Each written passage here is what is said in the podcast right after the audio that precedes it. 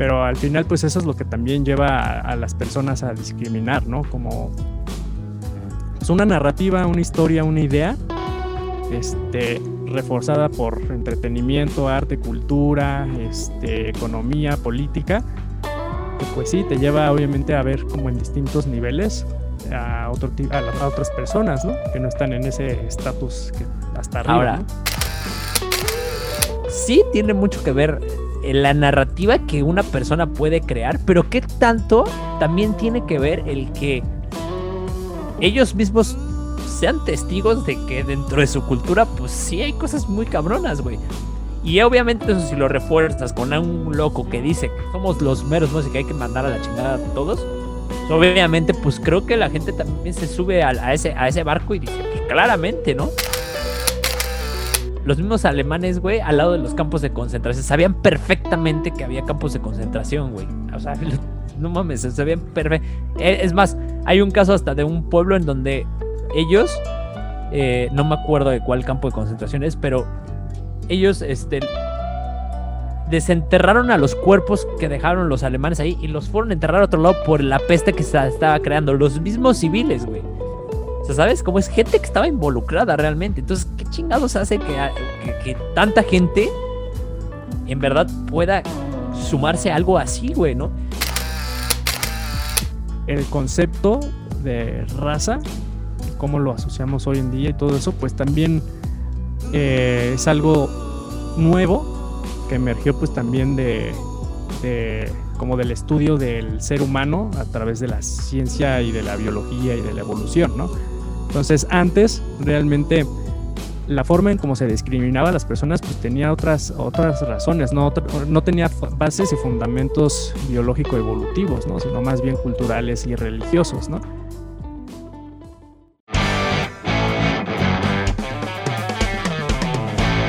Sí, sí, sí, Una, dos, tres. Hola, ¿qué tal? Buenas noches, ¿cómo están? Bienvenidos al episodio 38 de Transmisión Qualia. Em, pues el día de hoy estamos frescos como una lechuga porque... ¿Por qué? ¿Por qué estamos frescos, Daniel? Cuéntanos. Pues realmente no sé por qué dijiste eso, pero... Pero bueno, suena agradable, ¿no? Estar fresco como una lechuga, entonces. Güey, te tenía que sacar de contexto porque estábamos. Eh, no, creo saben, es que el, el tercer intento de, de, grabación porque estábamos un poco bloqueados, pero pues ya nos desbloqueamos. Yo creo que es por el tema, porque el día de hoy vamos a hablar de un tema. ¿Qué? Nada, nada, nada. Ok, el día de hoy vamos a hablar de un tema eh, un poco complejo o que quizás al día de hoy es delicado sobre todo por todo lo que se está viviendo con los movimientos activistas y demás. Y pues vamos a hablar de, del racismo y de la discriminación. Ya saben que a Daniel y a mí no nos gusta casi meternos en, camisa de once varas, ¿no? Entonces, ¿cómo ves? ¿Cómo ves? Bien, pues vamos, vamos a hablar de eso porque en el episodio, creo que sí fue en el episodio pasado, este, o ya unos episodios atrás, habíamos dicho que íbamos a hacer una prueba para medir este se puede se puede interpretar como para medir qué tan racistas o qué preferencias así automáticas tenemos hacia ciertos grupos raciales, ¿no? Hay otros test también como para género, este, orientación sexual y todo eso, ¿no? Pero eso no lo hicimos. Nosotros el que hicimos fue la prueba que se llama de asociación implícita, sino prueba de asociación implícita, ¿no? Eh, en cuestión racial, ¿no? Este, para ver qué preferencia teníamos, si hacia niños afroamericanos o niños eh, americanos europeos, ¿no? Güey, otra pues, vez hicimos. ¿qué, preferencia te... o sea, te, digo que si eso lo sacan de contexto, güey. Ah, sí, sí, sí. No, y aparte por. Teníamos hacia niños afroamericanos o hacia niños sí, sí, yo sé. Sí, cuando lo estaba diciendo dije, puta. Pero bueno, así es, el, así es la prueba, ¿no? o sea, esa es la prueba que de hecho ahorita a lo mejor voy a estar poniendo, voy a poner así en, aquí ya en el video para los que quieran ver el episodio completo con el video. Eh, la grabación, ¿no? De la prueba que yo hice, ¿no? Luis también hizo la misma prueba pero para que vean que es una prueba verdadera, que de hecho está creo que en la página de Harvard y vamos a poner el enlace, ¿no? También por ahí, para que la puedan hacer, ¿no? Em, entonces, pues sí, es una prueba así como bastante controversial, probablemente por los resultados que te puede dar y también por la manera en cómo lo están midiendo, que también, bueno, ha entrado como luego en controversia, ¿no? Como, cómo está, de hecho, diseñado el, la prueba y cómo es y cómo es la metodología para evaluar, ¿no? los resultados, ¿no? Eso también puede ser algo controversial, ¿no? Ojo. Pero bueno, este, no, pero nada más rápido aclarar, o sea, no, no, obviamente la prueba no se enfoca en realmente ver qué, te, qué prefieres, si niños eh, afroamericanos o niños de, eh, europeos americanos, es para más o menos ver tu reacción automática hacia el tipo de raza, ¿no? O hacia, pues sí, precisamente es más eso, ¿no?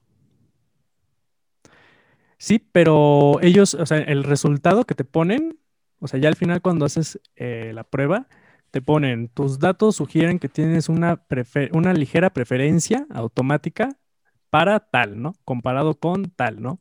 Entonces, Pero no necesariamente te dice ligera, ¿eh? Puede ser que tengas una fuerte preferencia. Ah, sí, puede ser.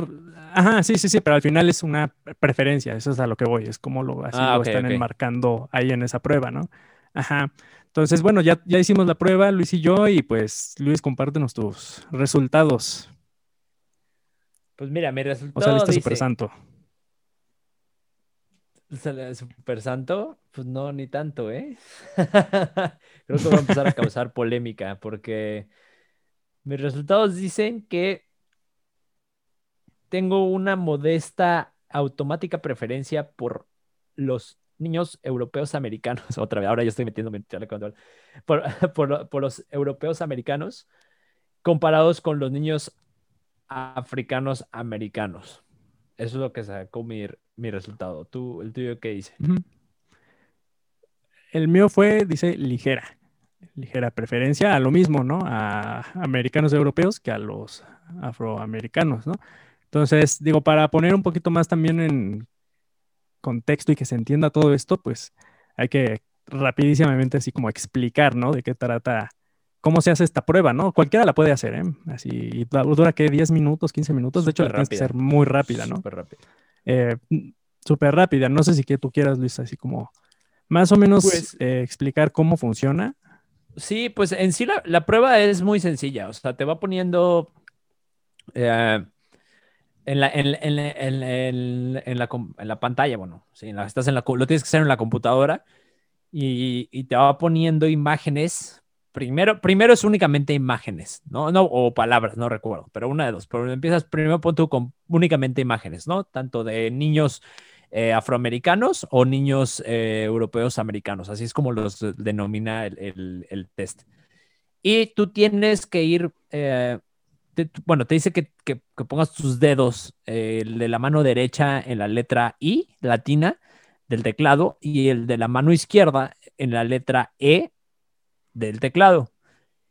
Y cuando salga eh, por, eh, en la pantalla una imagen, ah, perdón, en, las esquinas de la pantalla van a, va a decir eh, si es europeo americano o afroamericano, ¿no? Y tú tienes que ir con el teclado, con las, con las, bueno, con las letras, ir poniendo a dónde corresponde, ¿no? O sea, la, por la del lado derecho, pues que sea eh, afroamericano y la del lado izquierdo europeo americano, ¿no? Primero, es como el paso más sencillo. Luego lo mismo, pero con palabras. Entonces, te, salen, te van saliendo palabras, pero ahora en lugar, en las esquinas o en las casillas a donde tienes que ir colocando estas palabras, en lugar de que pongan europeo americano o afroamericano, te va a salir eh, bueno o malo. Es decir, si esta palabra es denominada buena o es denominada mala. O positiva, no, es más bien positiva o negativa, ¿no? Palabras placenteras, Palabras placenteras. Placenteras, sí. Ajá, cosas placenteras y no placenteras, ajá.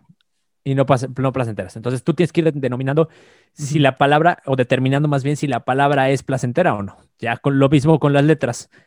Y después empieza a hacer un, intercalado, ¿no? O sea, entre fotos y palabras. Bueno, determinando lo, este, no que la palabra es placentera, ¿no? Más bien, este, que el que es una concepción, algo placentero lo que está este, definiendo esa palabra, ¿no? Digamos, Ajá. tragedia. Es que pues, son es algo adjetivos, ¿no? placentero, ¿no? Ajá. es que- sí, no en sí que la palabra sea placentera o no, sino más bien la connotación que tiene esa palabra, pues es negativa o positiva, placentera o no placentera, ¿no? Ajá, exacto. La manera en la que califica algo, si es placentero o no. Y ya después empieza a intercalar, ¿no? O sea, si tú ya sabías que del lado derecho iban los afroamericanos y del lado izquierdo los europeos americanos y del lado derecho las palabras placenteras y del lado izquierdo las no placenteras, pues ya cuando te va saliendo lo tienes que ir de, de, eh, pues ahora sí que posicionando con las, con las teclas en, en al lugar al que vaya, ¿no?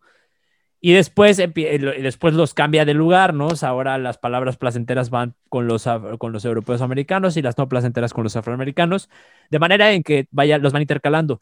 A todo esto, lo importante es que el, el- el test lo tienes que hacer rápido, o sea, lo más rápido posible, porque obviamente el tiempo de, de respuesta de- eh, define mucho si, si tuviste tiempo para procesar la respuesta o si lo hiciste de manera eh, como instantánea, ¿no? O sea, que lo hiciste como inconscientemente. Y evidentemente, mientras más rápido, más inconsciente y pues más fácil es determinar, ahora sí que eh, tu resultado. o- preferencias, o- ¿no? o tu Supuestamente. pref- Tu, preferencia, exactamente. Pues eso es más, más que nada, básicamente ese es el, ese es el test. No sí, si pero lo que yo algo. entiendo, ellos miden la, la- el nivel de preferencia que tienes si te equivocas, ¿no? Por ejemplo, si a la derecha sale un americano blanco, este, y la palabra placentera, este, está del lado también del americano blanco, este, y te sale, no sé, el americano blanco, ¿no? Y una palabra placentera. Bueno, digamos, la placentera más bien está del lado del afroamericano, ¿no? Este, y, la, y la no placentera del lado del, del europeo americano, ¿no? Entonces, si te sale eh, la palabra este, placentera, pero le das clic en donde está el, este, el europeo americano, o sea, ahí lo que se deduce, según yo, pues es que implícitamente, muy automáticamente, tú estás asociando una palabra placentera con un americano europeo, ¿no? Eso pasa cuando te equivocas, ¿no? De hecho, te sale un tachecito. Vamos a poner el, eh, hicimos una grabación antes, vamos a poner eh, el video, así como de la prueba que yo hice. Entonces, pues esa es como la prueba, la pueden hacer así, pues 10, 15 minutitos. Como dice Luis, entre más rápido lo hagan, pues va a ser, es- eso va a indicar que ustedes están respondiendo pues lo más supuestamente inconsciente y automáticamente, ¿no? Que es lo que quiere medir, ¿no? Este, este, esta prueba, ¿no? ¿Qué tanto asociamos las palabras negativas con cierta raza y qué tanto las asociamos con, con otra raza, por así decirlo, ¿no? Y si te equivocas, pues este, eso implica que tienes más preferencia hacia, no sé, digamos, palabras positivas las asocias más con europeos, ¿no? O al revés, ¿no? Este, y bueno, al parecer, pues nosotros nos equivocamos, pues más, ¿no? En, bueno, nos salieron más esos tachecitos, ¿no? En, con esa relación. Así es. Y pues aquí viene lo, interesante que si, o sea, tomas, eh, digo, al, al final este test no te define la persona que eres, ¿no? O sea, como dices, nada más te da el resultado, te da una sugerencia del tipo de inclinación que tienes, hacia, hacia dónde es como tu respuesta más, más automática, hacia dónde se dirige, ¿no? Pero obviamente para terminar si una persona es racista o no, pues también tiene que ver mucho, o sea, tendrías que profundizar más en la persona, sus acciones, cómo se desenvuelve con personas de otras razas, etcétera, etcétera, etcétera, ¿no? Pero de primera instancia se podría decir que, eh, pues no sé si lo quieras decir como racismo, pero pues Daniel y yo tenemos cierta inclinación hacia una uh, etnia, pues, no, pues, una etnia de, de, personas europeas americanas que de africanas americanas. Ahora, eh, esto yo creo que también, o sea, aquí, ¿por qué lo menciono? Porque creo que el, el, el punto de decir que una persona es racista así, así como así, creo que es algo muy simplista, ¿no? Y creo que tendríamos que, como ya dije, profundizar más. Pero también tiene, eh, sí tiene una razón de ser que las personas voltemos a ver a cosas eh, similares o familiares a nosotros, ¿no? Entonces, si tú, por ejemplo, estás en un país y vas a otro país de, de, sobre todo más a nivel continente, ¿no? O sea, si estás, por ejemplo, en América, eh, es más, no, en, mismo América, o sea, tú, tú ves en Norteamérica la, mayoría de, las personas de Estados Unidos o de, Canadá eh, son, pues, blancos o, rubios, ¿no? Rubias. Y en México la mayoría no lo somos, no somos ni blancos. En Estados Unidos sí, quién sabe. Bueno. En Estados Unidos sí, quién sabe, pero en Canadá. Pues, bueno, sí, porque en Estados Unidos sí, tienes toda la razón. Es más multicultural el, país. Pero supongamos que de, Canadá, ¿no? O, bueno, un, un país e, europeo y tú te vas a un país de, Latinoamérica, en donde quizás no, no, somos, la mayoría no somos eh, ni blancos ni rubios, pues obviamente llama la atención la otra persona, ¿no? La persona que destaca por su, color de piel o, sus rasgos o lo que sea. Y de entrada no quiere decir que pues, seas racista en sí, sino más bien te llama la atención una persona que es distinta, ¿no? Te repito, o sea, ya al final, hoy en día ya es muy, eh, muy versátil, es muy, muy diversa la, el nivel de, o más bien la cantidad de culturas o de etnias que hay en un, solo país, ¿no? Bien lo acabas de decir de Estados Unidos, que pues, es un país de, gente principalmente inmigrante y de todos lados del mundo, ¿no? Pero al final de cuentas, aún así, o sea, si tú vas de un país occidental a un país asiático, o viceversa, alguien de un país asiático a un país occidental, pues quieras o no, si te llama la atención, ¿no? ¿Por qué? Porque estás acostumbrado a ver gente similar, con rasgos similares, aunque el tono de piel, por ejemplo, pueda ser diferente, pero pues, de rasgos relativamente similares. Y cuando ves a alguien diferente, pues te llama la atención. Entonces yo creo que también eso, aunado a que una de las cosas que hablamos, que es el, tribalismo, ¿no? o sea, el, el, hecho de, pertenecer a una comunidad, el hecho de, de identificar a alguien o algo como familiar, familiar me refiero no a, de cuestión eh, de parentesco, sino a familiar de cuestión de reconocimiento, eh, creo que es algo que siempre nos va a inclinar a tener preferencia por esa persona que por alguien que desconocemos, ¿no? Entonces, si estamos hablando que los humanos nos movemos por medio de los sentidos y pues el principal de ellos, o el que más nos caracteriza por nuestras preferencias es el, eh, la vista, pues obviamente eso va también a aplicar en, eh, a nivel este, raza, ¿no? De, aunque seamos personas, pues va a aplicar. Ahora, si estamos un mexicano, un, va a sonar bueno, pero si estamos un mexicano, este, un afroamericano, eh, un europeo, ¿no? Eh, y un asiático juntos, güey. Por más diferentes que seamos, y de pronto llega un extraterrestre, güey, pues los cuatro o cinco, o sea, los que estemos formados ahí, vamos a ser mucho más familiares entre nosotros que el extraterrestre, que pues es totalmente distinto, ¿no? Y entonces ya vas a preferir a los otros que están a tu alrededor que quizás en, un, escenario común, entre comillas, pudieran haber sido personas bastante diferentes a ti, o sea, a nivel eh, visual, pero una vez que ya llegó alguien que es completamente un ente totalmente distinto a lo que habíamos visto, tiene mucho que ver con, los, con la inclinación que tengamos hacia una persona u otra a nivel automático. No quiere decir que la gente racista ya esa es su justificación. No, nada por el estilo. No estoy, no estoy hablando de eso, sino más bien estoy hablando de un nivel de, respuesta automática.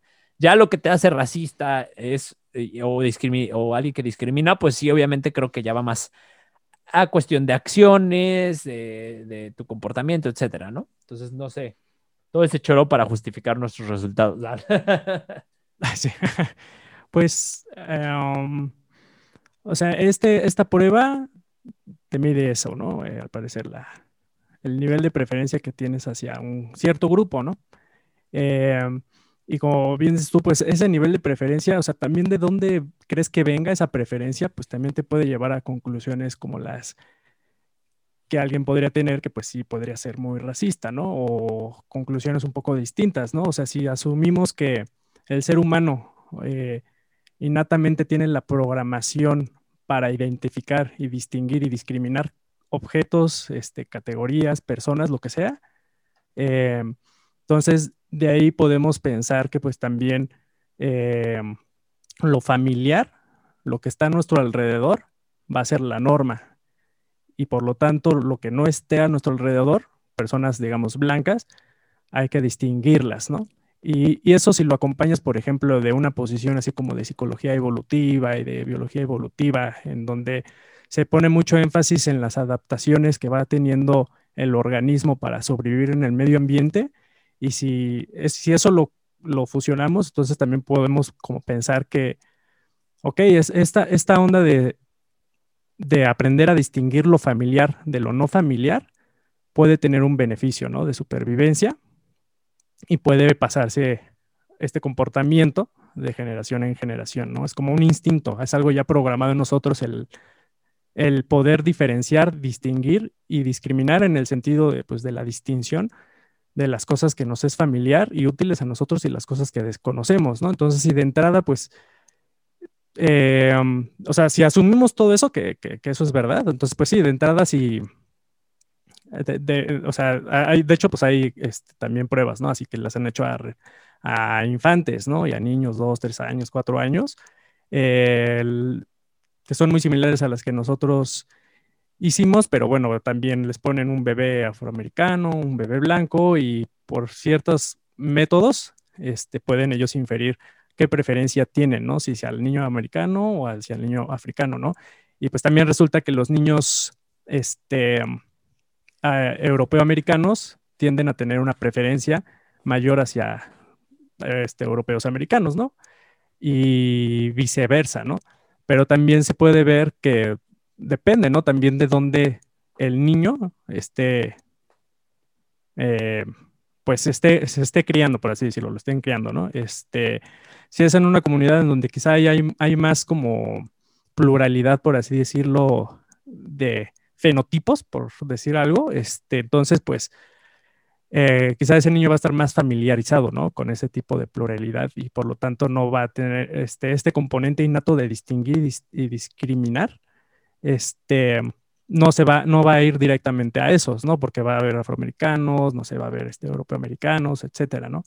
Este, entonces, si lo abordamos así, eh, yo creo que eh, ya de ahí, pues, bueno, uno podría rehusarse un poquito a concluir que es racismo, ¿no? Porque, bueno, también viene acompañado de, pues, del contexto cultural donde uno se encuentre, ¿no? Este, digamos, si también eh, el, o sea, el contexto cultural yo creo que va a reforzar mucho, ¿no? Las nociones que tengamos, como tú dijiste, de distinción, ¿no? O sea, a lo mejor nacemos con esta, esta, esta, esta programación innata para distinguir cosas y abrazar más lo familiar, cual sea lo que sea lo familiar. Este, pero bueno, a través de la cultura reforzamos esas distinciones y discriminaciones que hacemos, ¿no? Y a través de la cultura, pues también si empezamos a ver en películas representando a afroamericanos como bandas, ¿no? Este, este, malas y todo eso, pues quizá esa innatez del ser humano de discriminar e irse hacia lo familiar, pues se va a forzar más y se va a unir más hacia lo familiar porque también está viendo un componente negativo en las personas que están en esas películas, ¿no? Afroamericanos que los depictan así como, como malos, ¿no? Entonces también yo creo que, o sea, si asumimos todo esto de la biología evolutiva, psicología evolutiva y todo esto, o sea, entonces podremos decir que pues la, la, o sea, hay una cierta innatez, ¿no? En el ser humano para distinguir y discriminar cosas porque tiene un valor de supervivencia que en sí no es eh, racista, por así decirlo, ¿no? Más bien lo que va a hacer que eso sea racista, pues sí va a ser el contexto cultural donde nazcas y también pues yo creo que las experiencias, ¿no? También si desde muy chico llegas a tener experiencias desagradables o que consideras desagradables con personas que no son eh, de tu raza o que no tienen el mismo color de piel que tú, pues también, o sea, puede llevarte, ¿no? A, a, a sobre evaluar, ¿no? Ese riesgo que, o ese peligro que tiene ese, ese grupo, ¿no? Sí, sí, totalmente. De hecho, o sea, es, ah, es, es, algo complicado porque podríamos hablar mucho de, desde, la, pues, desde la postura de la psicología evolutiva, que, que al final, pues sí creo que clarifica y, demuestra de cierta forma, pues mucha, gran parte de nuestras acciones. El tema es dónde está, e, el problema es cuando se cruza esa línea delgada en donde haces algo de manera intuitiva y haces algo ya de, de manera intencional, ¿no? Y peor aún es cuando le sacas provecho a esa, a esa manera, eh, a esa respuesta automática o a ese instinto que tienes con el objetivo de suprimir o de, de, sobreponerte ante alguien, ¿no? Que creo que es ahí donde ya se convierte en racismo o en, discriminación o, lo, o, lo, que sea, ¿no? Ejemplo es pues lo que, lo que estamos diciendo, ¿no? O sea, ya el, eh, quizás en, en, su momento o en el pasado, pues nos servía esta parte de desconfiar en, los desconocidos y de no acercarte, ¿no? Que hasta la fecha, de hecho, esto lo, lo platicamos en el episodio pasado, me parece, porque de hecho de ahí también creo que nació la propuesta de, de, de platicar sobre estos temas en este episodio pero pues el claro ejemplo es cuando vas caminando por la calle y de pronto ves a una persona que va así como, no sé, o sea, con ciertas características, ¿no? En México es muy común que, que las personas que se puedan vestir, y te lo digo porque pues me acuerdo que yo así me vestía de, de chavo y creo que tú también cuando te vistes pandrosón, o hasta la fecha, cuando me llego a vestir medio pandroso, ya no tanto como en ese momento, pero me acuerdo que cuando me vestía más pandroso y así, pues la gente desconfiaba de mí, o sea, vas caminando, vas en el camión, en el metro y como que sí te voltean a ver y dicen, este, o sea, como que sientes como la gente luego se puede alejar y después descubres que tú mismo lo haces, ¿no? O sea, yo mismo me he alejado, me he cruzado incluso la banqueta de un lado a otro cuando voy caminando en un lugar con mi mochila. Cuando veo a alguna persona una bandita, ¿no? Una bolita de, personas que van vestidos pandrosones o, o, lo que sea, ¿no? O de cierta forma que te causa desconfianza. Y, o sea, eso, repito, eso creo que pues sí sigue siendo parte de nuestro instinto de supervivencia y que pues probablemente esté mal, pero pues también eso creo que si lo mezclamos ahora con una de las cosas que tú decías, que es la experiencia, que pues, pues en México es muy común que la gente, que, o sea, que sí te asalten y por lo general el perfil de las personas que asaltan es de gente que está vestida de forma pandrosa, pues entonces ya mejor, más vale, ¿no? Más vale aquí corrió que aquí quedó. Pero el problema es cuando ya esto se empieza a generar eh, o más bien eh, cuando ya se empieza a esparcir a un nivel macro, a un nivel político, eh, económico o social, ¿no? O sea, que, ya la gente ya voltea a ver a cualquier persona con ciertas características de, una manera como repulsiva. Y el problema es también ya que, o sea, tú, velo, o sea, tú claro ejemplo es que tú vas a un antro y, o antes, no sé, güey, yo no sé si todavía sigue haciendo, creo que ahora ya son un poco más abiertos, porque yo a los que he llegado a ir, la verdad es que no es mucho de salir a, antros ni nada, pero los que he llegado a ir, pues no, no son como tan exigentes, pero recuerdo que hace un chingo, cuando llevaba a salir con mis hermanas a, a los antros, o sea, una, te dejaban entrar más rápido porque ibas con mujeres, y dos, si ibas con tenis o lo que fuera, bye, güey, no entrabas, ¿no? Entonces, imagínate, si eso hasta un nivel eh, social, económico, ya está, ya, ya está tan fuerte, güey. Pues entonces creo que ahí es donde ya hay pedo, porque ahí es donde ya te das cuenta que no, no es cuestión de que una persona, o sea, a lo que veo es que el racismo o la discriminación no se da nada más por decir, o sea, como por, por criticar o por hablar mal de una raza o en sí, o sea, si fijas, está como en el, en el día a día y lo que traté de demostrar ahorita con esto es que fue, que es algo que proviene quizás de algo, una parte como natural, pero que, lo hemos ido adaptando, como dices, a nivel cultural, ¿no? Y, peor aún ya cuando lo haces a nivel social, económico y político. Entonces creo que ahí ese es el pedo en el que nos encontramos, pero por otro lado también,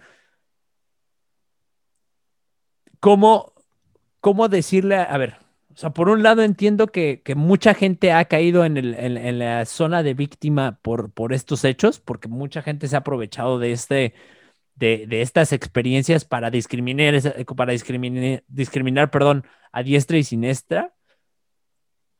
Pero por otro lado, pues también es real que sigue existiendo la delincuencia y que sigue existiendo gente que, que, que tiene o sea, características similares y que pues muy probablemente o puede llegar a ser un eh, agresor o un delincuente o lo que sea, ¿no? Entonces, ¿cómo balanceas eso? Hablando específicamente de ahorita de esto, ¿no? O sea, por ejemplo, estoy relacionando la, vestimenta pandrosa con la delincuencia, pero pues esto lo puedes llevar a donde quieras. De hecho, hay una eh, que es un amigo de, Jules, no sé si lo ubicas, que tiene una, pues no sé, una fundación, una asociación que se llama Mi capacidad no está tatuada es demostrada que precisamente defiende los derechos de las personas tatuadas, porque pues por mucho tiempo se ha visto muy mal a la gente tatuada en los trabajos, ¿no? Y, o, incluso se le ha tachado de delincuente y demás, cosa que ya se ha ido, eh, pues poco a poco ha ido disminuyendo, pero pues gracias a este tipo de esfuerzos, ¿no? Pero bueno, ya después de todo lo que dije, ¿tú qué piensas, güey? Sí, pues, o sea, la discriminación, pues sí se puede aplicar así a, muchísimos lados, este, grupos, ámbitos, incluso conocimientos, pues también discriminamos eh, conocimientos, ¿no? Y cuando discriminamos también, yo creo que eso viene muy atado a una actitud, ¿no? Que está atada también a una emoción, algo muy también instintivo, ¿no? Y yo creo que hay veces que eh, ese, esa actitud también puede ser guiada por la cultura, ¿no? Eh, que, por ejemplo, en la cultura, digamos, más occidental, podría ponerse más énfasis en, bueno, e, en todas las culturas se pone énfasis en el estatus, ¿no? ¿Y qué te da estatus, ya sea dinero o algo espiritual?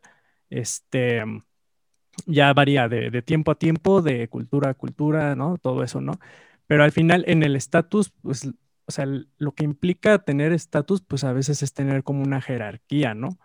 Algo hacia dónde ir, ¿no? Y mm, con este tema así de, del racismo, generalmente pues lo que se alcanza a ver, por ejemplo, en el racismo así científico, que emergió pues principalmente en el siglo XIX y XX, o sea, se ve al ser humano en distintos niveles, ¿no? Distintas formas de ser un ser humano, ¿no? Y se ven distintos niveles porque también están asociados con sus estatus, que están implícitos, implícitos y explícitos en esa cultura. Digamos, si en, Alemania nazi este, el estatus alto que se elevó fue el del ario, que, por cierto, pues fue una súper malinterpretación, bueno, no mal, yo creo que malinterpretación a, propósito y este malentendimiento, como quieras llamarle, de los, de los arios, realmente lo, quiénes eran los arios, estos pueblos indoiraníes, este, que no tenía nada que ver con, esta nueva mitología del ario blanco, este, que, es guerrero y, alto y güero y así. Este, esa mitología, pues, en el siglo XIX fue cuando se hizo popular, creo que por este, eh, un, escritor francés, eh, historiador ahí como medio pseudo historiador, más bien, este, este, de Juvenau, ¿no? Y, y eso, pues lo que hizo, o sea, se impregnó hacia al nazismo, ¿no? Eso, y pues también Gubenau conoció a este, hacia Hitler, ¿no? Y Hitler también pues tenía contacto con Richard Wagner, un compositor que era conocido porque era antisemita, y en sus óperas eh, creaba mitos, estos mitos arios de Gubenau, ¿no? exaltaba la, la, vida germánica y teutónica, ¿no? Y al hombre germánico teutónico lo exaltaba de tal modo que se elevaba y era un nivel superior y, ese era el estatus, ¿no? De la sociedad, ¿no? El, como el, el, el, germano, ¿no? El teutónico, ¿no? Este, y todo eso pues fue por, pues, pues una malinterpretación muy cañón de la historia y, y de quiénes eran los arios, ¿no? Y varias cosillas ahí que se mezclaron que pues llevaron en parte pues también a la ideología nazi a, a tener esta, este estatus elevado del ario, ¿no? Y por lo tanto pues también puedes discriminar, ¿no? Si consideras en distintos niveles a los seres humanos, pues es más fácil justificar esa, eh, eh, lo que vayas a hacer con esos, ¿no? O sea, también en con esas personas, ¿no? O sea, en, en, religión, pues también se llega a hacer, ¿no? Los griegos, este, en la religión védica, este, también se llegaba a justificar, ¿no? Este, por ejemplo, las cuatro clases, ¿no? Este, de, los védicos, ¿no? Este, con teología, ¿no? Este, porque era también un sistema, ¿no? De jerarquía, ¿no? Este, este, que, que iba en niveles, ¿no? Entonces, pues si empiezas a, tener ideologías que estén, que estén compuestas de este tipo de jerarquía como en niveles, em, entonces pues también va a ser más fácil, ¿no? Como que eso se impregne, ¿no? Así en, las personas. Bueno, eso se, tarde o temprano se va a impregnar y pues lo que hacía Hitler pues con la propaganda, incluso con el arte también, ¿no? Este, obviamente a fuerza, este, pues meter esa ideología en el, en el pueblo, por así decirlo, que también el pueblo tiene que estar en ciertas condiciones para aceptar o rechazar esa, ideología, pero al final pues eso es lo que también lleva a, las personas a discriminar, ¿no? Como pues una narrativa, una historia, una idea, este, reforzada por entretenimiento, arte, cultura, este, economía, política, que pues sí, te lleva obviamente a ver como en distintos niveles a, otro, a, otras personas, ¿no? Que no están en ese estatus que hasta arriba. Ahora, ahora voy, a, voy, a, voy a mencionar algo controversial, bien cabrón. Ajá. Pero justo es algo que he pensado estas últimas semanas porque, pues ya sabes que me gusta mucho eh, estar metido en estos temas, ¿no? De, de, la, de la, principalmente en la Segunda Guerra Mundial.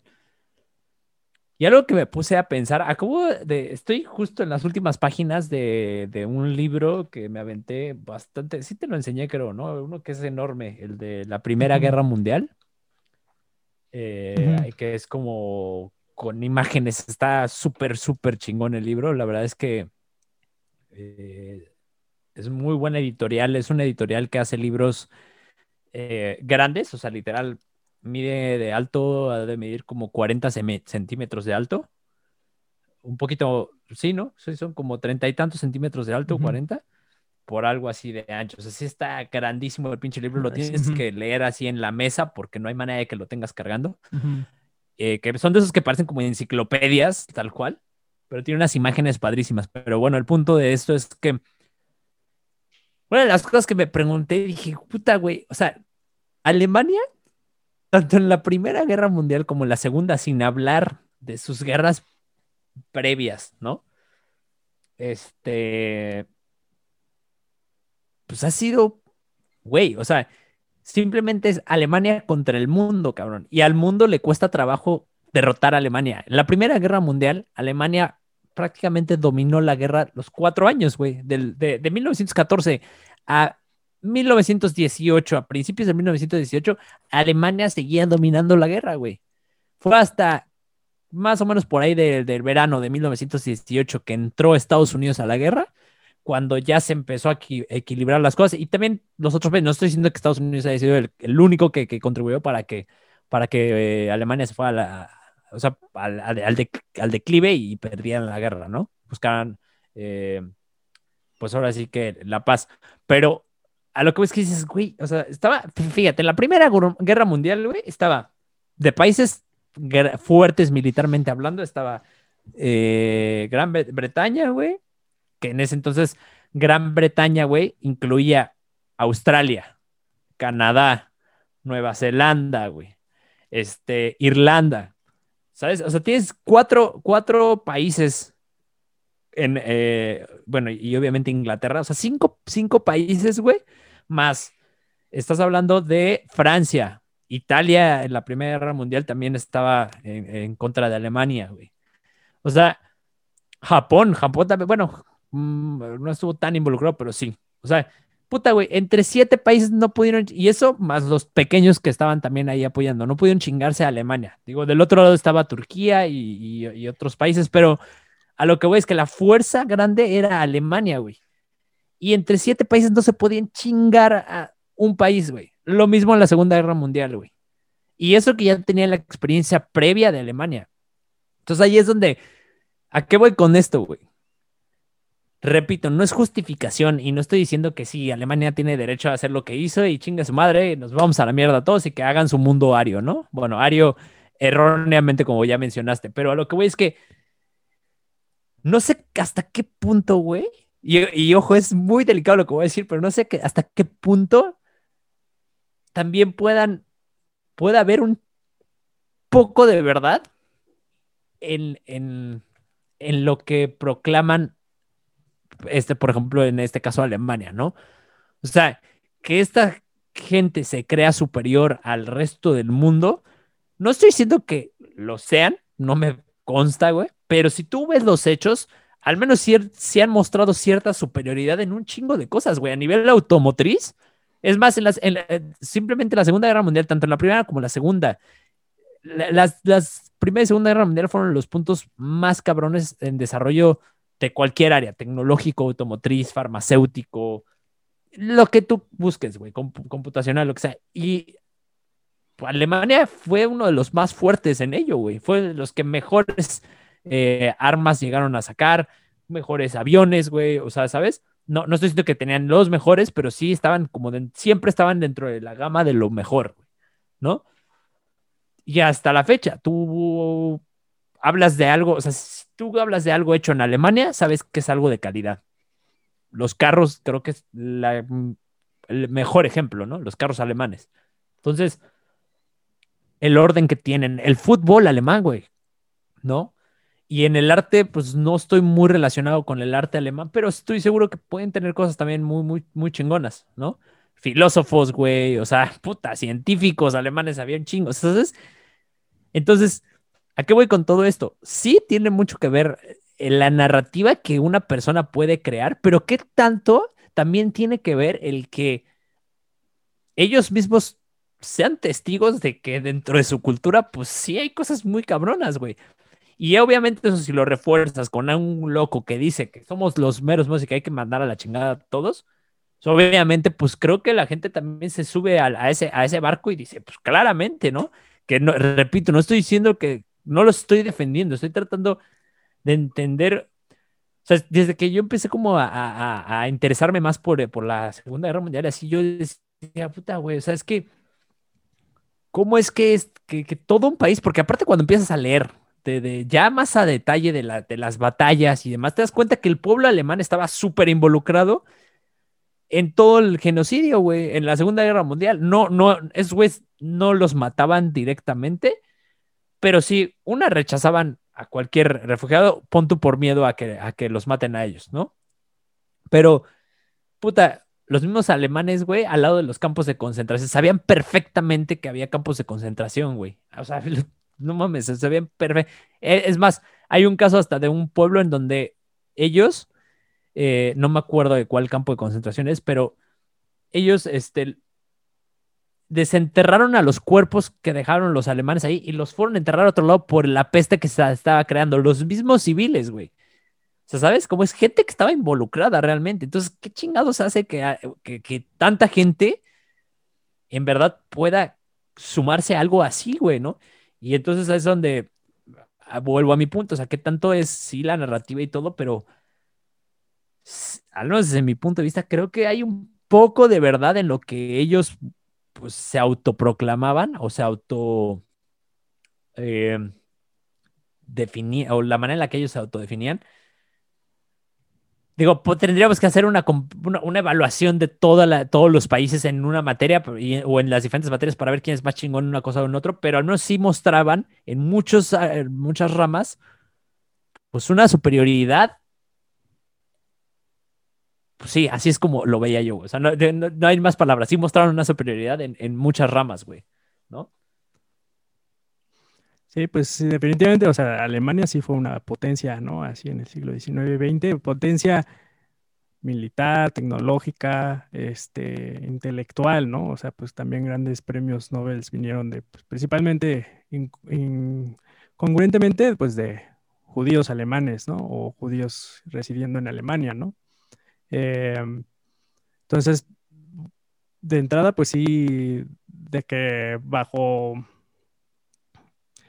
el marco así occidental eh, de una sociedad moderna, este, pues sí tuvieron un, o sea, sí eran una potencia, ¿no? Pero también lo que los hace muy interesante, pues es cómo es que esta gran potencia, y como bien dices tú, también con el pueblo así involucrado, porque pues, ok, está el personaje, el gran personaje, ¿no? Hitler, ¿no? Pero también hubo una colaboración inmensa, ¿no? Así a nivel social, este, artístico también, te digo, hasta con pues, este Richard Wagner, ¿no? Este también eh, privado, ¿no? Con empresas privadas, ¿no? Sobre todo en farmacéutica, ¿no? Este, que incluso pues hasta hacían drogas, ¿no? Metanfetaminas y no sé qué tanto para los mismos soldados, incluso pues en esa época también este, se sacaron como algunas tipos de, no recuerdo el, tipo de drogas, pero que te levantan bastante, ah, incluso para amas de casa, ¿no?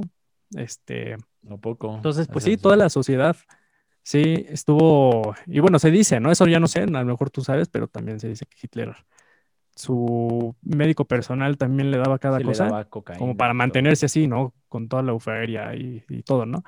Pues para mantenerse, ¿no? Pues también con una agenda así tan pesada y tan estresante, pues también, ¿no? O sea, igual, y bueno, pero bueno, el punto es que todos se involucraron, ¿no? Entonces lo interesante es ver también con una sociedad así que apuntaba hacia un momento bastante interesante y bueno en la humanidad a nivel artístico, político, bueno, no político, artístico, económico, este, e intelectual, pues pudo llegar al otro extremo, ¿no? Eso es así como bastante interesante y en parte puede ser, o sea, que la relación que tenga, o sea, que esta relación entre el mito de los arios y el éxito que estaban viendo los mismos alemanes que estaban teniendo en, estas áreas, este, económica e intelectual, pues también eso pudo haber reforzado adherirse, ¿no? A ese mito erróneo ario, ¿no?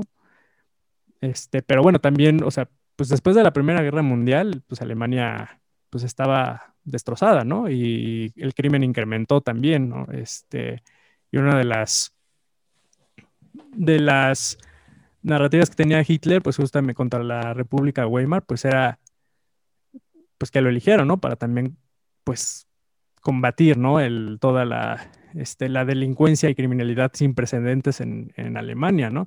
Entonces yo creo que también el mismo pueblo alemán estaba en busca, así inconscientemente, de un salvador y de una ideología así salvadora, ¿no? Y si eso lo asocias a que pues realmente sí ves que están teniendo así mucho prestigio y es una potencia en varias áreas, pues sí te puedes adherir muy fácilmente a, ese Salvador, ¿no? Y esa idea salvadora, ¿no? Hablando de Salvador, en, las religiones, ¿hay alguna religión que, que haya dado testimonio o que en sus profecías o en sus escritos o como le quieras llamar, tenga algún, eh, alguna instrucción o, alguna sugerencia o no sé cómo definirlo,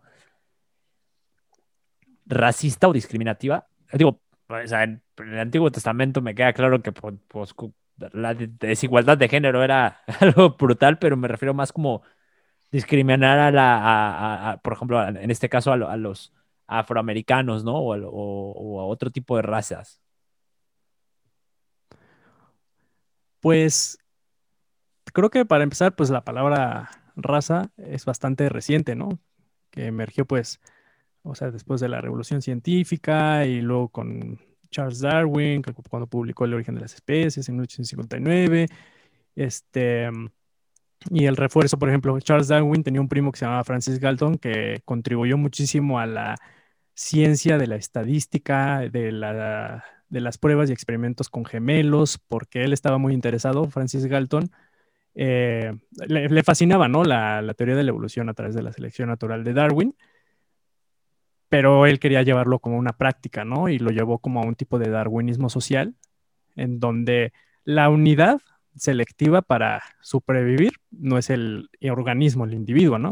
Como por ejemplo este Richard Dawkins argumenta, ¿no? En, en, el, en el gen egoísta, ¿no? Que la unidad para pasarse de generación a generación, la que es seleccionada, es el gen, ¿no? Realmente, ¿no?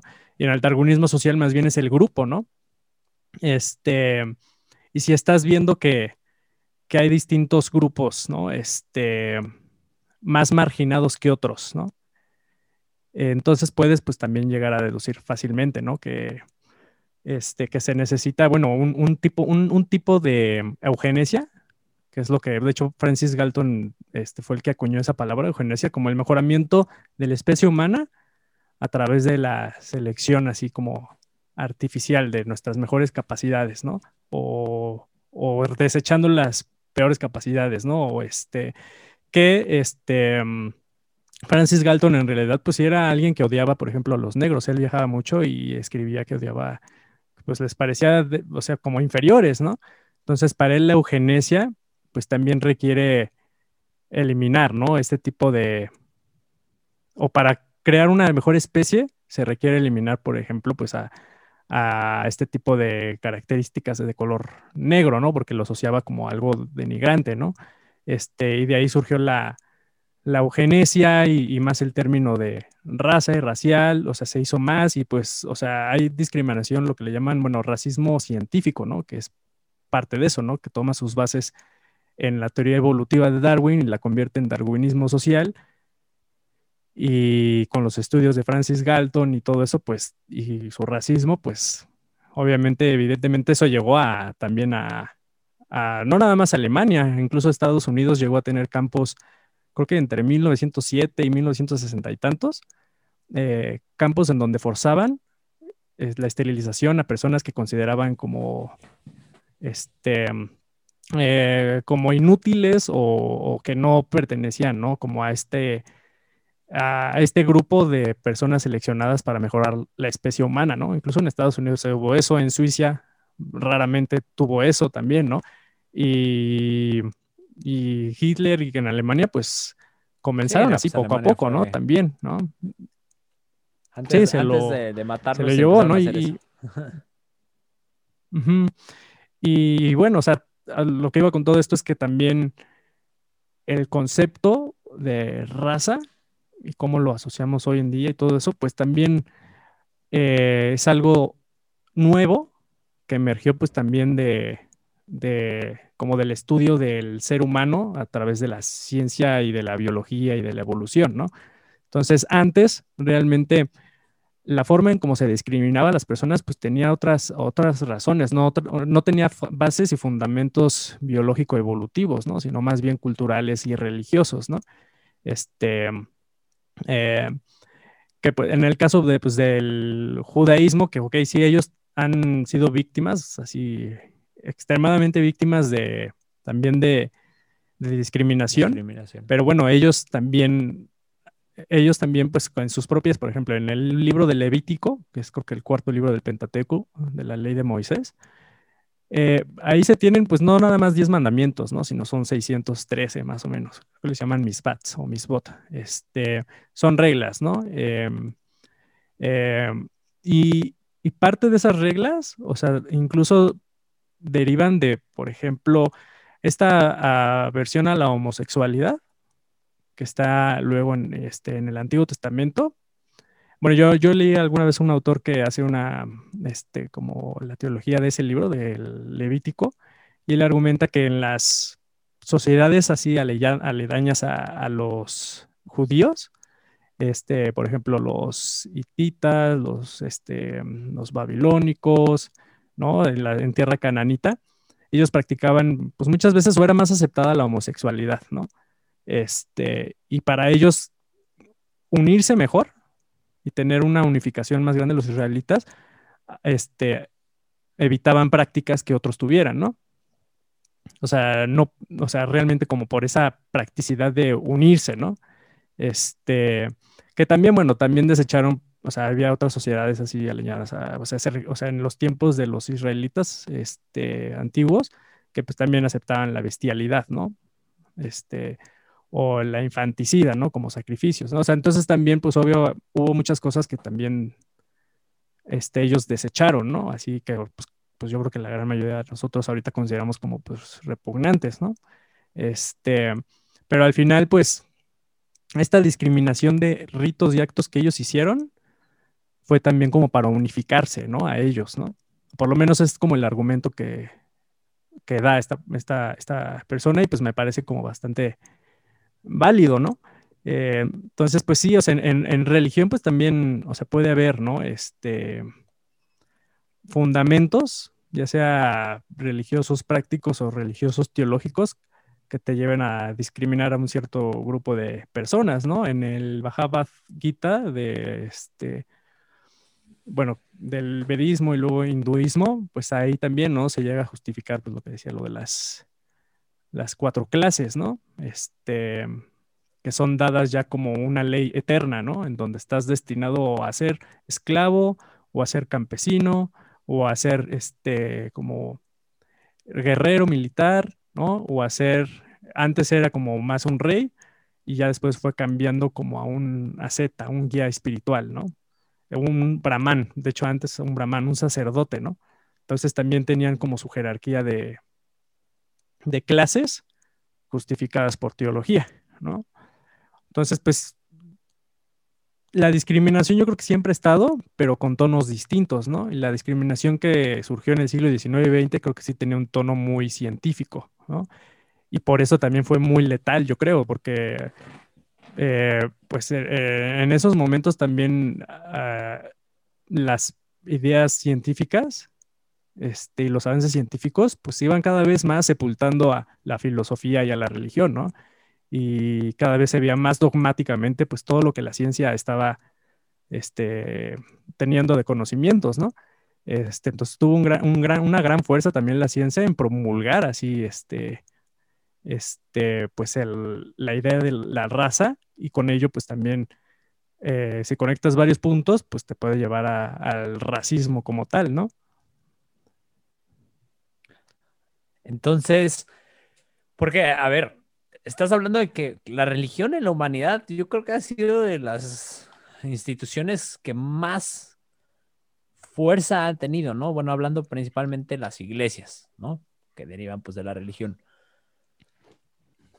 Entonces, porque te lo preguntaba precisamente por eso, porque no, le estoy echando la culpa a la religión de nuestro, de nuestro racismo ni nada, pero si haces una combinación, o sea, como que, siento que lo que hemos ido haciendo en el episodio es platicar como de todos los factores que nos han llevado a, a, esta forma de, de, ser, ¿no? De discriminar o demás. Entonces, si haces como una combinación de... Eh, punto número uno, avalando que tuviéramos... Eh, de, forma biológica o natural cierto grado de discriminación a lo desconocido. Entonces ya tienes la parte natural, ¿no? Ahora, la, cultura, que es la manera en la que te desenvuelves en el entorno en el que creces y demás, que dentro de ello entra el factor que te acabo de preguntar, que creo que es muy importante, pues que es el religioso, ¿no? O sea, si es algo que durante nuestra historia ha tenido gran peso, creo que la religión es de las cosas más antiguas, ¿no? De las o de lo más, sí, de las prácticas más antiguas que se han tenido en la historia del ser humano. Entonces, sí, si tú le adjudicas a que una religión o una deidad que te infiere a hacer ciertas cosas o dirigirte hacia cierto lado, eh, pues obviamente tiene un gran peso también, ¿no? Y luego ahora también, si lo, lo llevas a, un nivel científico, que es como ahora, como dices, ¿no? Lo, lo más nuevo, pues creo que es como una amalgama de, de, situaciones que hacen muy complejo, como decíamos al principio del episodio, pues definir a alguien racista y, de, más bien de, de, desmenuzar a alguien que sea racista. O sea, creo que a lo que voy, por ejemplo, es que todos estos movimientos que, que luchan contra el racismo, eh, la discriminación y demás, en, cierto grado, la verdad es que hay algunas cosas que sí se me hacen, eh, pues un tanto fuera de, no, no, fuera de lugar, un, tanto eh, irracionales, un tanto exageradas, un tanto sin, sin, sin respaldo alguno, ¿no? Incoherentes hasta cierto grado. Pero también viendo toda esta amalgama de, antecedentes que son los que nos han llevado a, actuar de cierta manera, puedo deducir, o no, no deducir, pero puedo creo que concluir que quizás esa sea alguna de las formas, pues sí, muy, muy, racional lo que quieras, pero pues probablemente ha de ser de la única, la única forma en la que se pueda como erradicar, no erradicar, pero mitigar, porque no creo que se pueda erradicar realmente, por ejemplo, el, racismo y demás. Pero sí creo que pues esta lucha o la lucha es de las únicas opciones que ha tenido el ser humano para, para ahora sí que contrarrestar algo que tiene tanto peso porque pues tiene peso natural, eh, cultural, este, eh, científico, todo, lo, que acabamos de decir y no hay otra forma. O sea, realmente hemos intentado de, todas las formas, ¿no? Porque al final de cuentas, estas mismas cosas que hemos hablado, o sea, porque la ciencia, la religión y todo, así como han influido en, nuestra forma de, comportarnos de cierta forma, creo que siempre va a tener como su, su contraparte, ¿no? Entonces, si hay religiones o si hubo en algún momento de la historia que la religión te impulsó a hacer a discriminar y todo, creo que va a haber otra parte que te al mismo tiempo te va a estar impulsando a ser eh, pues un buen eh, un buen ser humano, ¿no? Y, ser eh, ahora sí que cooperar con los demás y ser incluyente y demás, ¿no? Lo mismo con la ciencia, lo mismo que etcétera, etcétera, etcétera. Y se ha, se, ha, intentado hacerlo con todas estas prácticas y ha sido muy complicado precisamente por lo que ya mencionamos, ¿no? Por todo eso que nos forma a nosotros. Y entonces, regreso a mi punto en el que creo que, pues sí, la única forma en la que hasta cierto punto se puede erradicar, pues sí, es como con la lucha.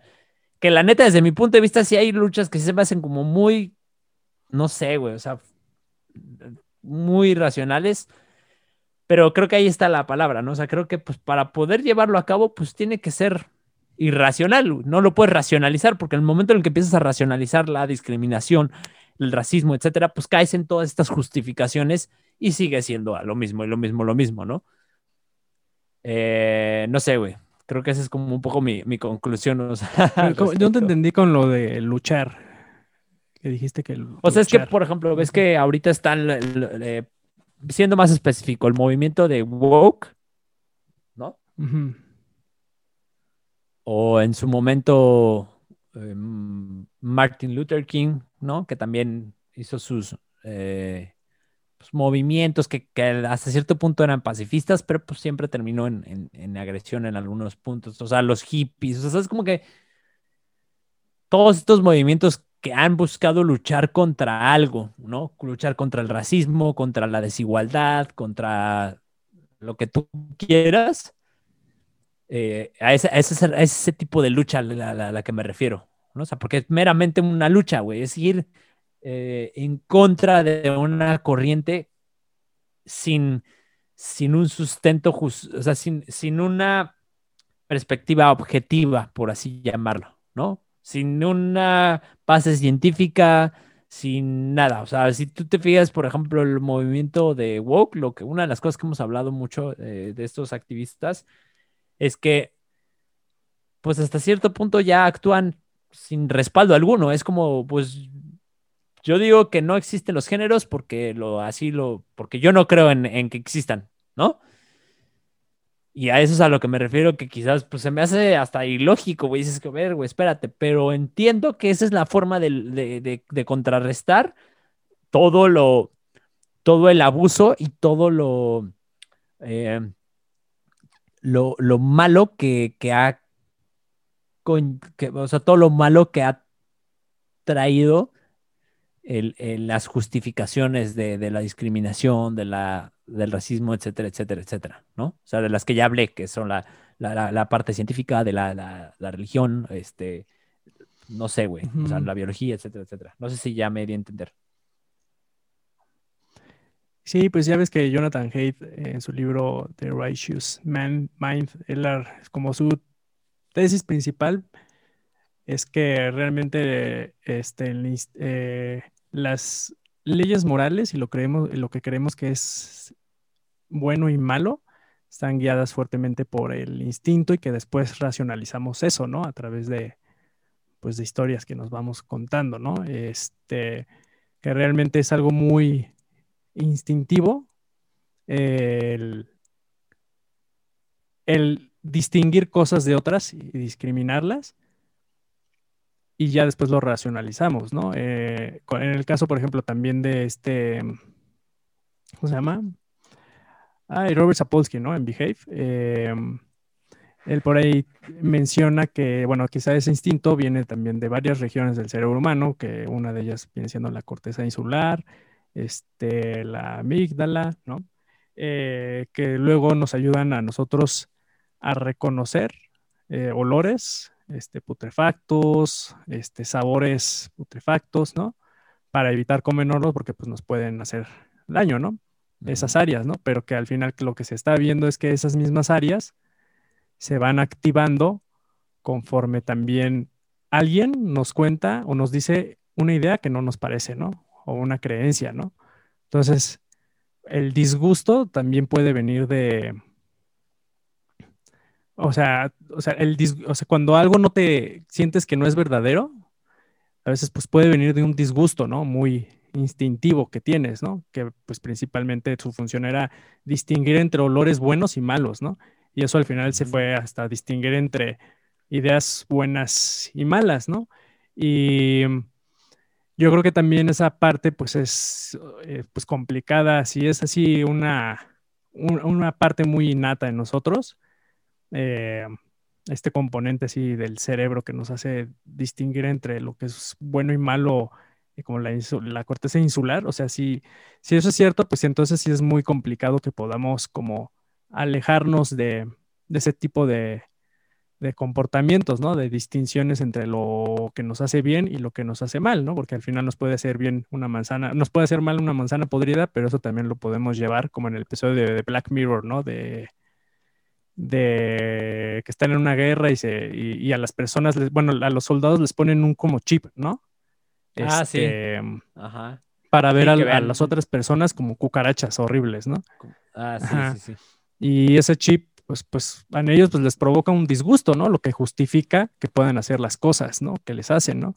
Y pues eso es lo mismo que hace también, yo creo que el razonamiento, ¿no? O sea, el, el, razonamiento lo que puede llevarte a hacer es, si tienes ese disgusto, lo racionalizas, ¿no?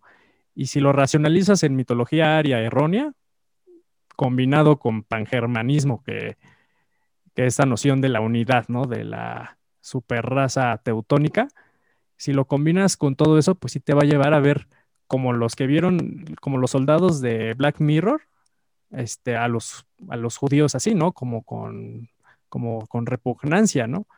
Entonces, o sea, si tomamos como todo esa parte, ¿no? Así como biológica y luego que también e ideológica, este, que nos pueden llevar así a comportamientos bastante discriminatorios, pues sí nos encontramos con, con una, un muro, ¿no? Bastante grande que pues quién sabe si lo podamos sobrellevar, porque pues, eh, pues tú me preguntabas, ¿no? De la, que sí, cómo la religión, ¿no? Este, llegaba a justificar, ¿no? O cómo era este, el racismo dentro de la religión.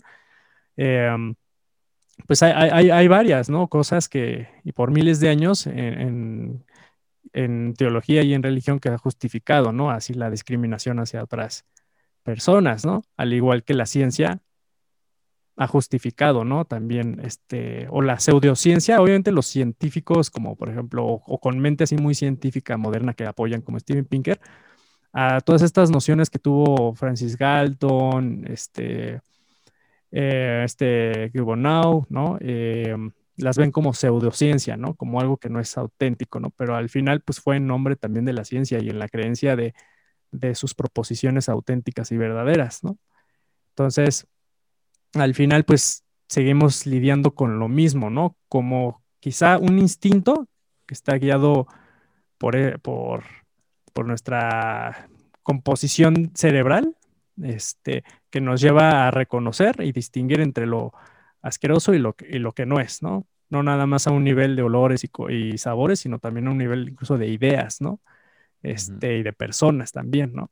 Entonces, pues si eso lo combinas, ya es como junto con el racionalismo que le podríamos dar a ese disgusto o gusto, pues también se hace muy exponencial, ¿no? Y, es lo que lo hace pues bastante como complicado, este, mm, como trascender eso, ¿no? Sin embargo, pues yo creo que, o sea, lamentablemente, pues con lo que pasó así en el siglo XX, y con pues los datos históricos que consideramos verdaderos de toda la humanidad, así las atrocidades que han hecho, pues ya tenemos hoy en día pues bastante, bastante información, ¿no? Este, pues, o sea, hemos, o sea, la acumulación de información y de conocimientos este, que ha tenido la humanidad en los últimos 100 años, o bueno, 500 años desde la imprenta, este, pues ha, ha sido muy exponencial, ¿no?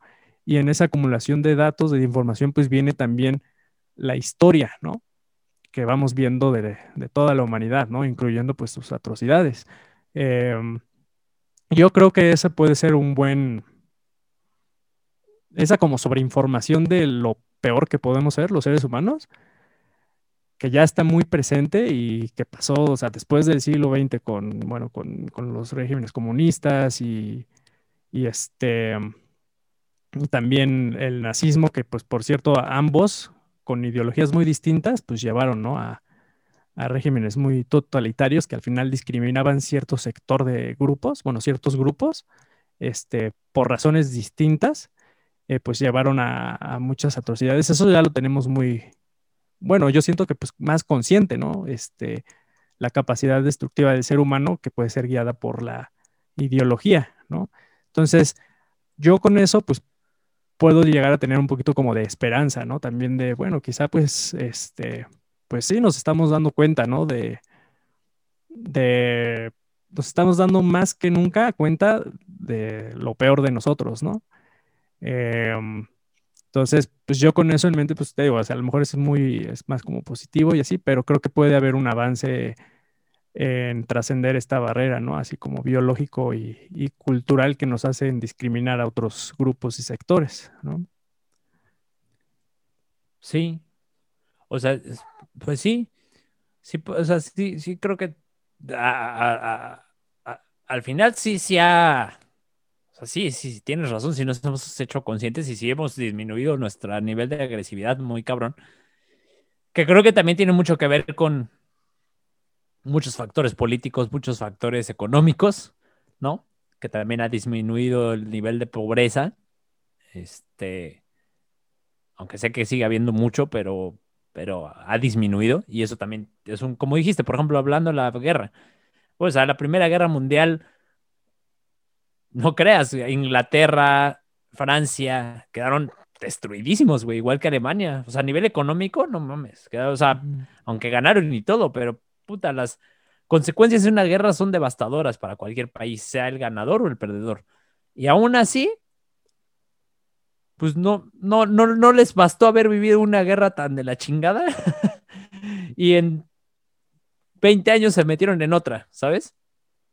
Entonces, y después de, esa hubo otras, ¿no? Como la guerra de Vietnam, o sea, como, güey, o sea, como dices, puta cabrón, o sea, no, no, no, o sea, sí, sí hemos entendido, o sea, al menos hasta ahorita ya no hemos entrado en ese guerras, en ese tipo de guerras, pero porque yo creo que bien dijiste una palabra, es ya estamos más conscientes del nivel de destrucción. El problema es que también, aunado a que ya no hay tanta pobreza, aunado de que el nivel de tecnología que se desarrolló en esas guerras es tan grande que hoy en día una guerra, güey, nos elimina a todos, cabrón. O sea, no, no hay de que eliminamos a los demás. O sea, una guerra que se lleve a cabo como en los métodos anteriores físicos, güey nos elimina a todos, así de fácil, ¿no? Entonces yo creo que hay muchos factores. Y por otro lado, o sea, sí sigue habiendo un buen de división. O sea, más bien por otro lado, una de las cosas, y ya, quiero, creo que ya voy a concluir porque sí, ya nos pasamos de tiempo, pero por otro lado.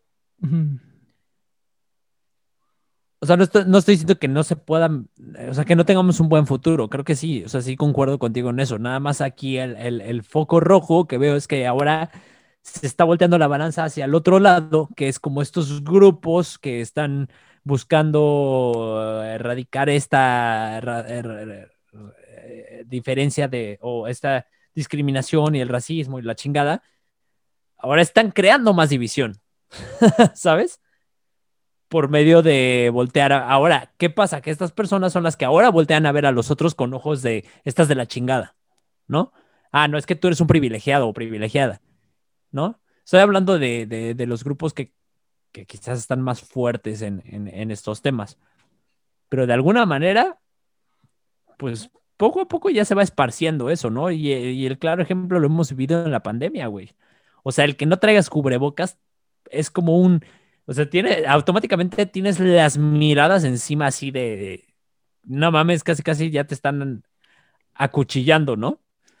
Y es parte de eso, es como, es, es, es lo mismo, güey, nada más que desde la otra perspectiva, es gente creyéndose mejor que los demás, diciendo, es que eres un pendejo, tú lo ves en las redes sociales, La- la- la- las, la- la- los memes en los que publican así de, ah, la generación de ahora no sabe lo que, lo que era, lo bueno que era tal, ¿no? En mi época. Eso es, es una, es prácticamente lo mismo que hacía, bueno, no es lo mismo, pero al final van como por el mismo camino, van detonados como por el, el mismo lugar biológico, como le quieras llamar, que es el quererte creer superior a alguien más, ¿no? O el, el, buscar alguien, eh, eh, alien, no sé si existe la palabra en español, pero como alienar, no, no va.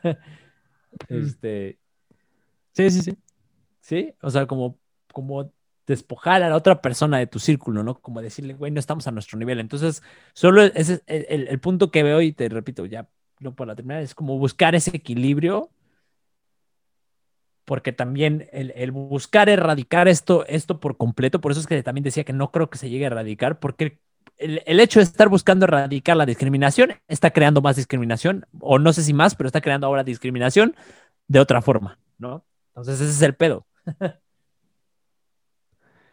Sí, pues vamos a tener que ahora, o sea, como ir lidiando con, con todo eso, pero yo creo que también el, mm, el nivel, este, la, la intensidad de discriminación y las repercusiones negativas de discriminación, a lo mejor yo, yo sí creo que sí han bajado, Sí, sí, sí, por Este, supuesto. ¿No? Sí, no, pues no, no, Pues no también- compares en los 60 que no podía la gente, antes de los 60 que no podía la gente subirse a- en el mismo lugar de autobús, ¿no? Los blancos y los negros, que ahora, ¿no? O sea, sí, es- sí es. ha Sí, sí, sí. Sí, entonces pues eh, yo creo que lo que también va moviendo esos cambios pues es también el tratar de generar como la igualdad de oportunidades entre las personas en una sociedad, ¿no? Y cuando se empieza a ver en una sociedad así distintas, distintos niveles socioeconómicos, intelectuales, incluso hasta artísticos, eh, la desigualdad puede, o sea, sí puede generar como, mm, ¿cómo decirlo? Como una emoción bastante negativa, ¿no? Como de sentido de injusticia a las personas, pero luego lo que llega a generar más ese tipo de sentido de injusticia y emoción negativa en las personas, pues, incluyéndome, o sea, en todos, pues es también por qué ocurre esa desigualdad, ¿no? Em, entonces, pues ya de ahí este, va a depender de cada, pues de cada persona, pues inferir, ¿no? Y deducir y, y experimentar, pues también por qué cada persona, este, tiene diferentes resultados, ¿no? Entonces, o sea, bueno, a lo que iba con todo esto es que siento que pues también este, esta onda de discriminación y todo eso, pues está muy ligada a la búsqueda de la, de la, como de la igualdad, ¿no? Que cuando sentimos que hay desigualdad, pues hay también un como, hay un componente ahí como de sentido de injusticia que podríamos decir que también es muy innato, eh, porque pues igual, si entramos así con la, la parte así biológica, evolutiva y así, pues también hay experimentos que ponen a chimpancés, así que a uno le dan un plátano y a otro le dan, no me acuerdo qué, mm, qué fruta les gusta, así muchísimo, pero digamos, le dan ese tipo de fruta. A las uvas. Y el chimpancé, ajá, las uvas, creo, ¿no? Y al chimpancé que le dieron el plátano, pues se emputa, ¿no? este, porque pues quiere merecer lo, que el otro tiene, ¿no? ¿Eh? No son uvas, bueno, otra fruta, ¿no? Es, es que es de pues, otro experimento. Entonces, entonces también ese sentido de justicia, eh, pues va, a hacer que puedas discriminar a las personas que veas, que veas que no tienen lo que tú tienes, ¿no? Y ya si infieres que es porque tienen más avaricia, este, o te están dominando de cierta forma, pues entonces, pues ya con eso tienes una justificación, ¿no? También como para, para ir contra, contra ellos, ¿no? Entonces ese sentido de igualdad y de, este, y de justicia e injusticia, pues también te lleva a, discriminar bastante, ¿no? Entonces, pues eso sería así, como la, lo último que yo, yo diría de todo esto. Muy bien. Te voy a dejar con una pregunta para que la respondas. Nada más, nada más vas a responder sí o no y ya, con eso concluimos el episodio. ¿Crees que lleguemos a, alcanzar? ¿Crees que el ser humano sea capaz de vivir? Son dos preguntas, güey. Las dos son sí o no.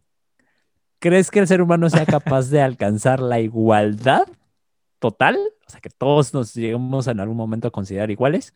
¿Sí o no? Y si sí, ¿crees que eso pueda mantenerse? Sí, y no. Ok, ok. ¿Yo? Ajá. Eh, igual. No, yo creo que yo las dos contesto que no. Tú no, no. No, no, pues, pues, ya luego. pues ya luego así nos cuentas por qué. ¿Por qué no y no? Va. Así, si quieres, en el pues en, algún otro episodio podríamos platicar un poquito también de, eso, ¿no? que ya habíamos platicado un poquito del futuro, ¿no? De como cuál es el, el futuro del ser humano, ¿no? Y entre ellos tú decías que pues también, este, pues para trascender así nuestros propios sufrimientos y cosas que provocamos en nosotros como en miserias, pues hay que dejar de ser humanos, ¿no? Entonces, si dejamos de ser. Pero mi pues, pregunta, mi pregunta fue de seres humanos, ¿eh, güey? No de. Ajá, sí. Ni nada. Sí, pues entonces, pues.